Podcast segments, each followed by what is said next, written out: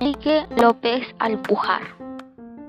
Nació en Chiclayo en 1872 y murió en Lima en 1966.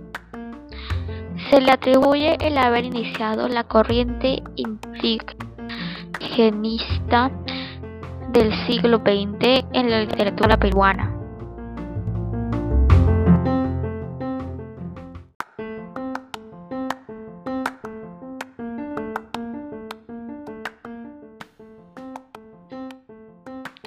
En sus cuentos da voz al mundo andino y muestra al indio de carne y hueso con sus creencias y costumbres.